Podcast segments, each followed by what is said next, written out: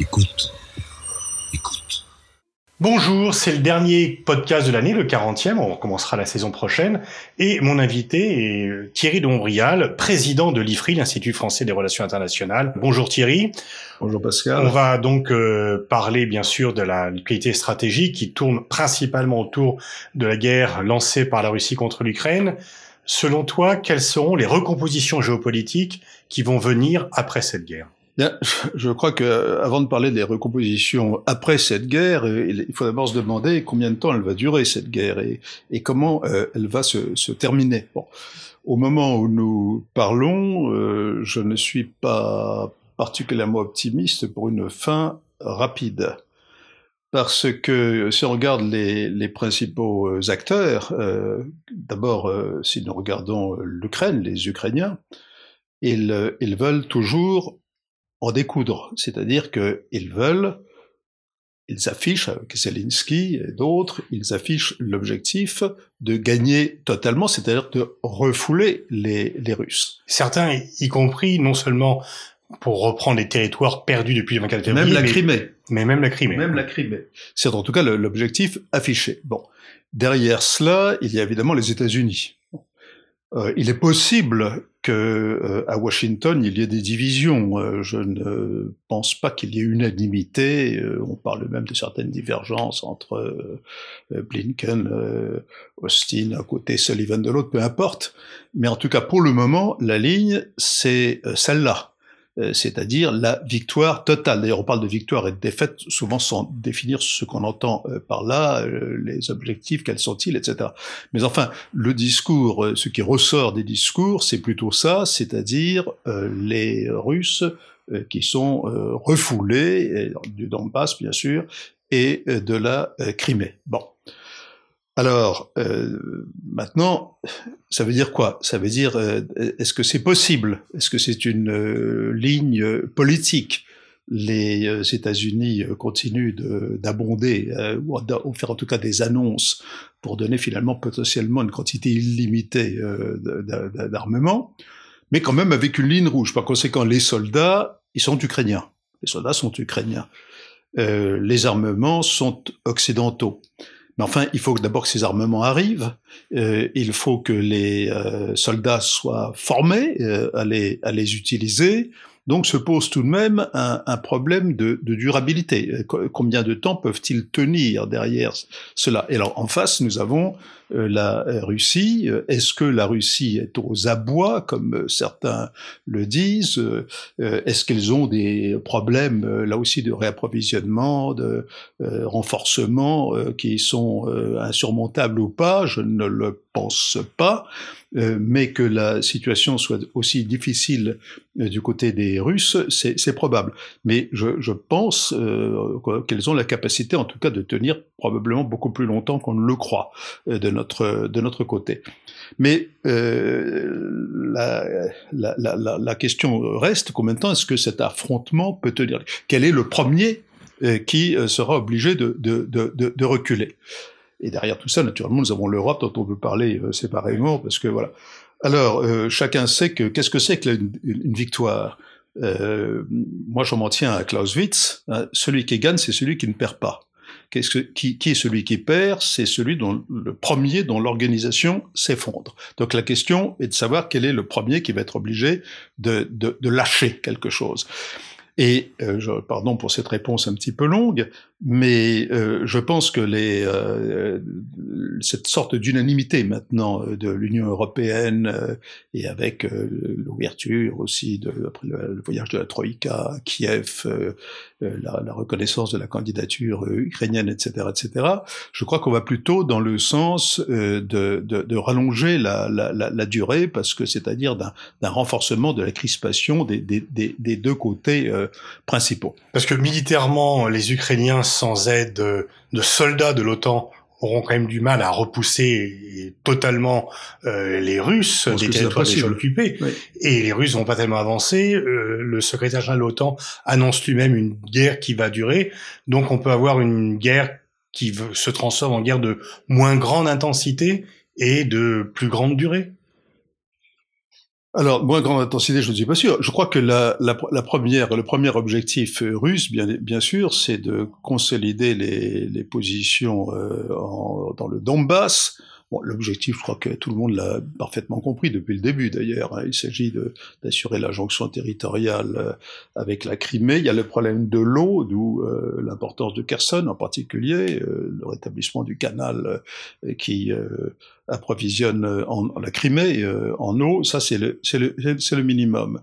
La question, euh, c'est euh, plutôt de savoir, au-delà, n'est-ce pas, si les Russes parviennent, ce qui semble pour le moment être euh, le, cas pour le moment. Bon, si les Russes parviennent à, consolider leur, emprise sur le Donbass, il y a forcément un moment où se posera la question est-ce qu'ils vont essayer de relancer d'autres fronts. C'est peut-être du côté de Kharkiv, vers le nord, ou euh, du, du, côté d'Odessa.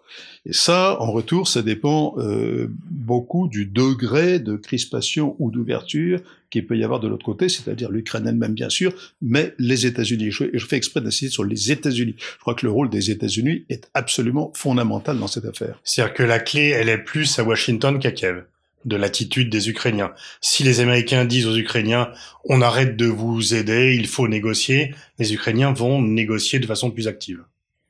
Alors, tu, le dis d'une manière euh, très très carrée, mais euh, je, en mettant quelques quelques arrondis, euh, c'est en effet cela que je pense. Bon, alors ce qu'il faut bien voir aussi, je crois que c'est tout à fait sous-estimé, c'est que euh, les, euh, États-Unis, euh, ou probablement en tout cas un certain nombre de groupes aux États-Unis, se sont énormément intéressés à l'Ukraine dès avant la chute de l'Union soviétique. moi, je me souviens, en 1990, euh, George Soros à l'époque m'avait demandé de faire partie d'un International Advisory Board euh, pour euh, de, de, de, ça s'appelait pas Open Society à l'époque pour l'Ukraine. J'avais fait mon premier voyage en Ukraine à cette occasion et j'avais été déjà très très très étonné, très surpris par l'activisme des, des, des, qui est plutôt dans la société civile d'ailleurs des euh, des Américains. Il y avait énormément d'Américains souvent d'origine ukrainienne d'ailleurs qui étaient déjà en 1990 donc avant la chute de, de, de l'Union soviétique et euh, les, États-Unis, euh, sous diverses formes, ont été toujours extrêmement actifs sur l'Ukraine euh, de, depuis, plus de, de, de 30 ans maintenant et sans parler du fils Biden, etc., des affaires, parce que les milieux d'affaires, je crois aussi, jouent un, rôle important. Alors, euh, en effet, je pense que si les euh, États-Unis disent, bon, maintenant, euh, on met un petit peu plus la, la, pédale douce, je crois que ce sera extrêmement difficile pour Zelensky, pour les Ukrainiens, de ne pas suivre. Est-ce qu'ils pourront continuer cette aide massive? Est-ce que, bon, finalement, la dette, ça compte pas tellement aux, États-Unis? Il y a 50 milliards de dollars, c'est quand même un engagement massif. Est-ce qu'ils pourront tenir sur le long terme cette aide-là, qui ne concerne pas les soldats, mais qui financièrement est quand même très important? Bah, Je pense que la... nos amis américains, euh, on peut résumer là aussi de manière un petit peu caricaturale leur position en disant euh, pour les détails, pour les détails, euh, c'est l'affaire des Européens. Ils nous le disent d'ailleurs quasiment. C'est-à-dire que là, ils sont très actifs euh, dans cette phase euh, de la, de la guerre. Mais euh, d'abord, je, je, je, voudrais approfondir un peu le, la question exacte ces dons d'armes, etc. Est-ce que ce sont des dons complets Il faudrait approfondir le fameux Lend-Lease, etc. Je, je, pense que c'est plus compliqué que ça. Bon. Mais enfin, euh, à un certain moment, euh, il, il va falloir reconstruire. Et euh, les Américains le disent à voix feutrée, c'est l'affaire des Européens et, et, qui paieront l'addition, j'ai envie de dire, comme d'habitude. Par conséquent, le, le, le, le problème, c'est euh, pour le moment avoir une politique qui affaiblit euh, effectivement la Russie. Jusqu'où veulent-ils affaiblir la Russie? C'est la question fondamentale.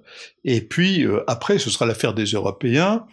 Et euh, évidemment, dans un contexte avec toujours la même politique du côté américain, c'est-à-dire l'élargissement, élargissement, élargissement, élargissement de l'Union européenne, qui euh, sera donc de moins en moins cohérente sur le plan politique, et tout ça derrière sous la, la bannière de, de l'OTAN pour les choses sérieuses.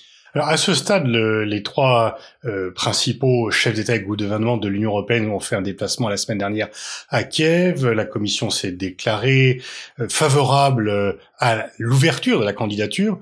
Est-ce que tout ceci n'est pas un peu précipité? Est-ce que il n'y a pas une sorte d'obligation morale sans réflexion stratégique sur le fait d'ouvrir aussi rapidement la candidature ukrainienne? Alors, ce qui euh, me frappe euh, derrière tout ça, c'est que euh, le, on dirait que le socle de la pensée politique au niveau international, au niveau européen, je, parce que les États-Unis, c'est plus compliqué que ça, et ils sont loin quand même. Les, les, les États-Unis, d'ailleurs, euh, au niveau de la vie quotidienne, l'Ukraine ne les occupe pas particulièrement. Euh, c'est pas, c'est pas le sujet dominant à l'heure actuelle, vu des États-Unis. En Europe, ça l'est. Mais le socle fondamental pour les Européens, c'est, euh, il est idéologique, c'est la démocratie c'est-à-dire que euh, tout ce qui est euh, avec l'idée qu'on va pouvoir on va, pouvoir étendre la, démocratie est bon. C'est un petit peu le bien contre le mal, les bons gouvernements contre les mauvais gouvernements, etc. Bon.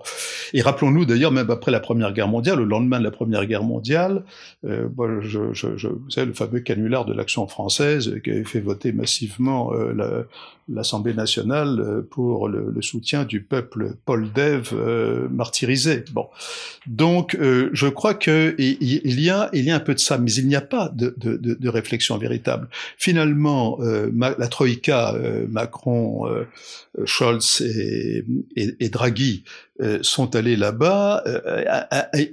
Pouvaient-ils vraiment faire autrement? À la fin, les pressions mm. étaient telles qu'il fallait. Et Madame Ursula von der Leyen elle-même est allée très loin aussi dans ses propos euh, rhétoriques euh, concernant euh, les Ukrainiens qui sont des nôtres, la démocratie, etc., tout en reconnaissant qu'il y avait quand même de la corruption, etc. Bon, voilà. Alors, maintenant, il ne s'agit que de la candidature. Seulement, c'est c'est en effet un peu gênant. En 2004, quand la Commission a dû prendre position pour l'ouverture des négociations d'adhésion avec avec la Turquie, la plupart des gens avait complètement oublié qu'en 1963, c'est-à-dire 40 ans euh, plus tôt, on avait signé un certain traité d'Ankara qui reconnaissait euh, la, la, vocation de la Turquie euh, à rentrer dans, dans ce qu'on appelait à l'époque, bien sûr, la, communauté européenne. Donc, en effet, on met un doigt dans, une, dans un engrenage, alors que nous n'avons, nous, Union européenne, toujours pas digéré les euh, élargissements euh, de post-chute de l'Union soviétique. D'où d'ailleurs un désintérêt de plus en plus grand des citoyens européens sur la construction européenne qui va s'aggraver.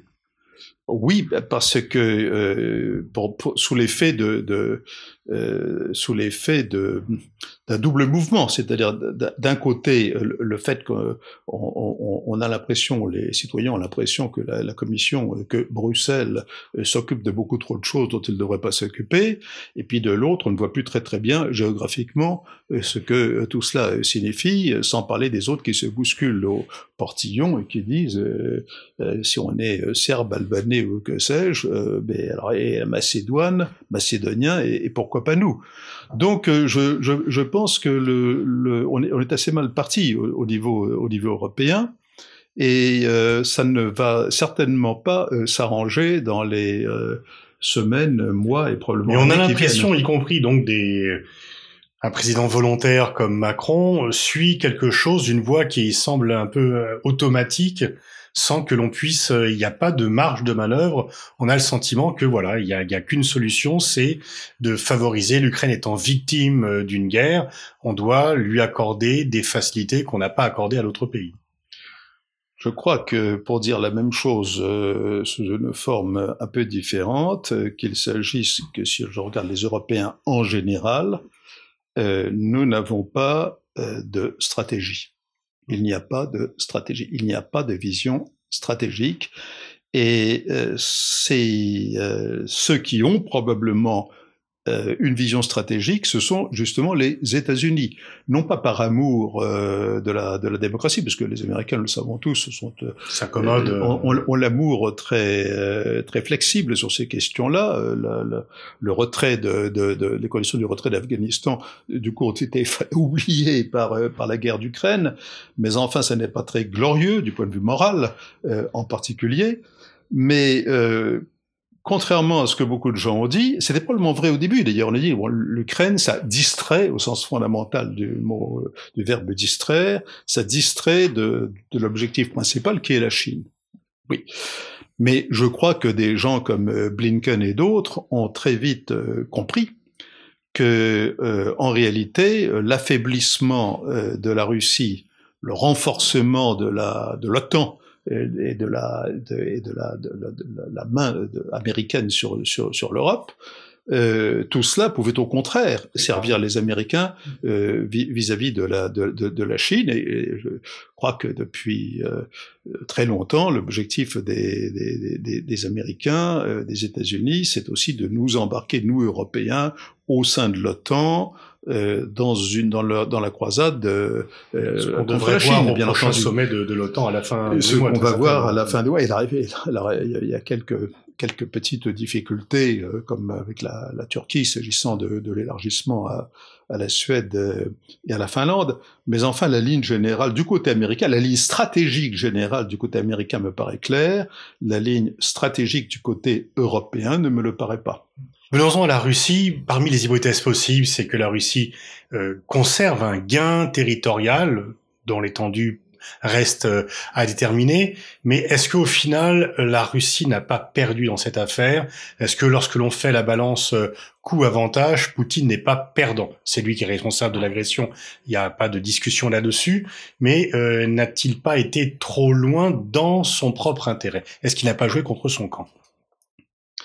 C'est une question très difficile, je, dois dire. Nous, nous la posons tous et il est extrêmement difficile de répondre euh, euh, simplement.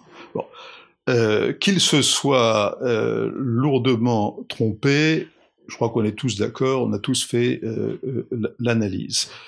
il s'est trompé vis-à-vis de l'Ukraine, il s'est trompé vis-à-vis des États-Unis, il s'est trompé vis-à-vis de l'Union européenne. Tout cela est, parfaitement clair.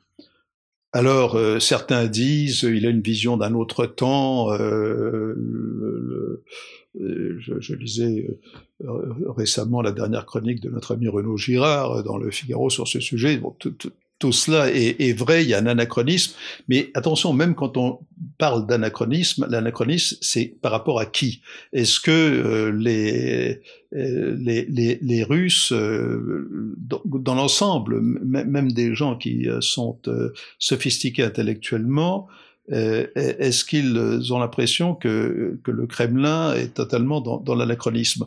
Pour certaines élites, tourner, tourner vers l'Europe, sûrement mais dans l'ensemble, je n'en suis pas si sûr que cela.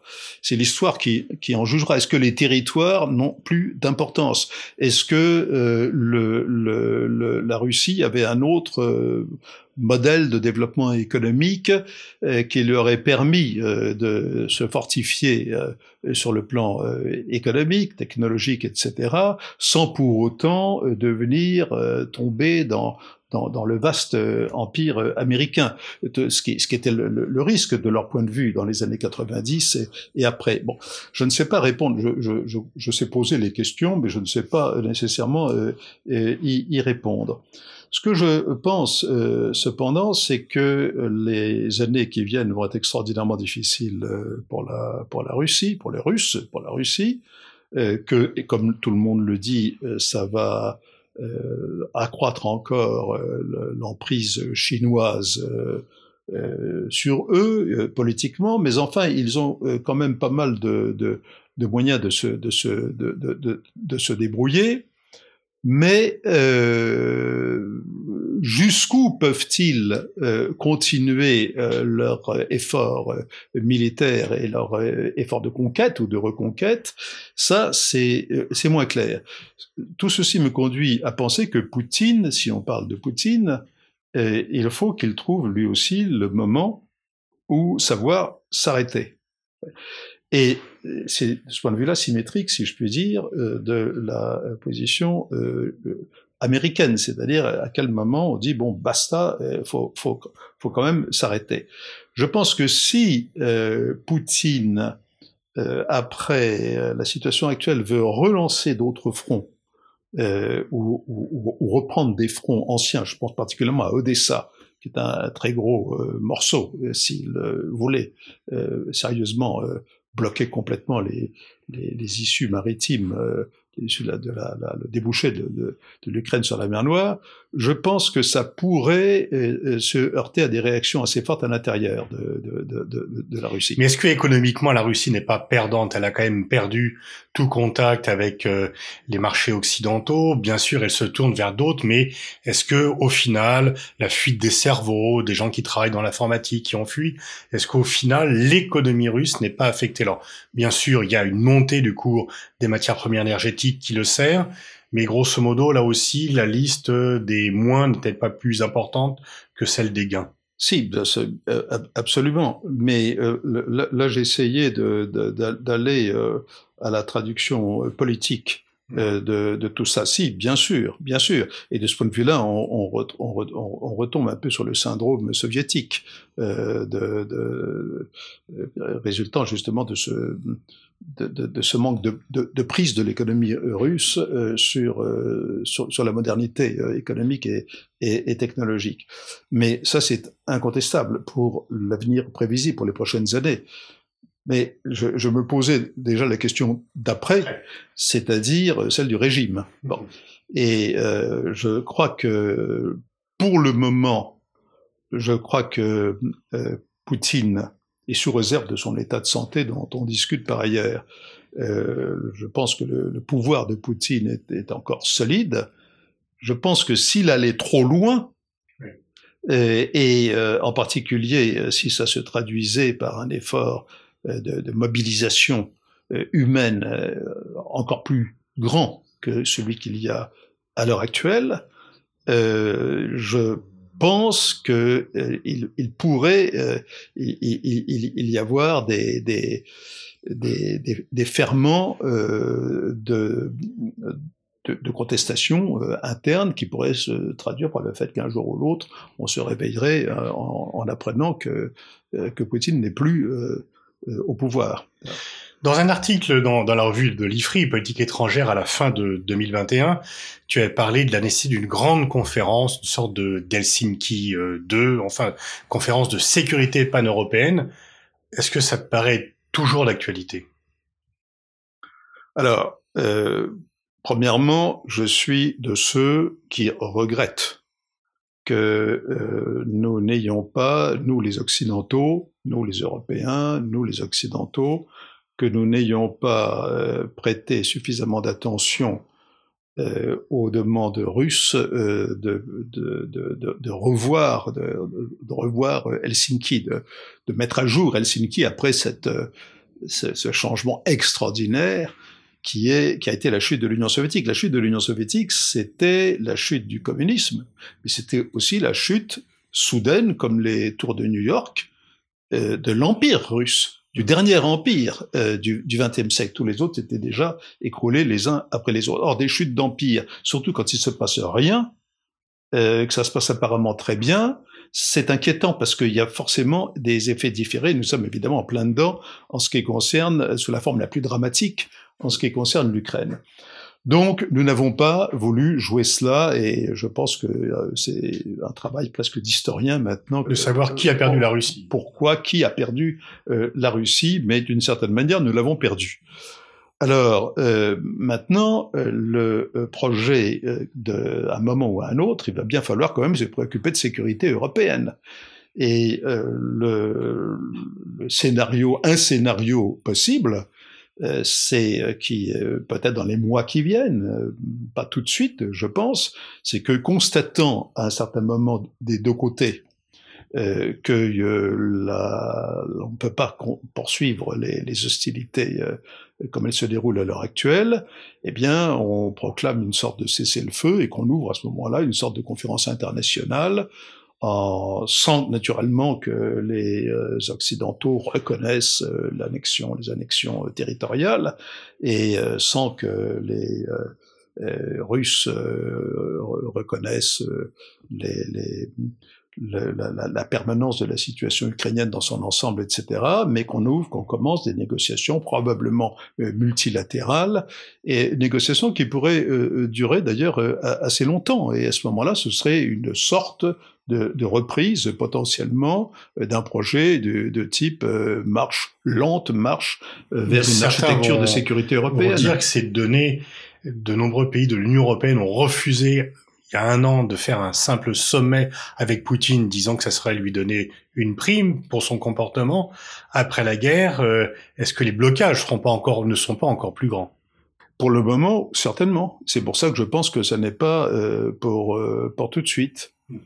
Mais il y a aussi un autre point qui est très important, je crois, dans le domaine des relations internationales, des des gens comme nous qui avons un certain nombre de décennies euh, derrière nous euh, le, le, le, devraient le comprendre en tout cas, euh, c'est qu'il ne faut pas trop personnaliser euh, les, les, relations. Les relations personnelles, c'est très important dans la relation internationale, bien entendu.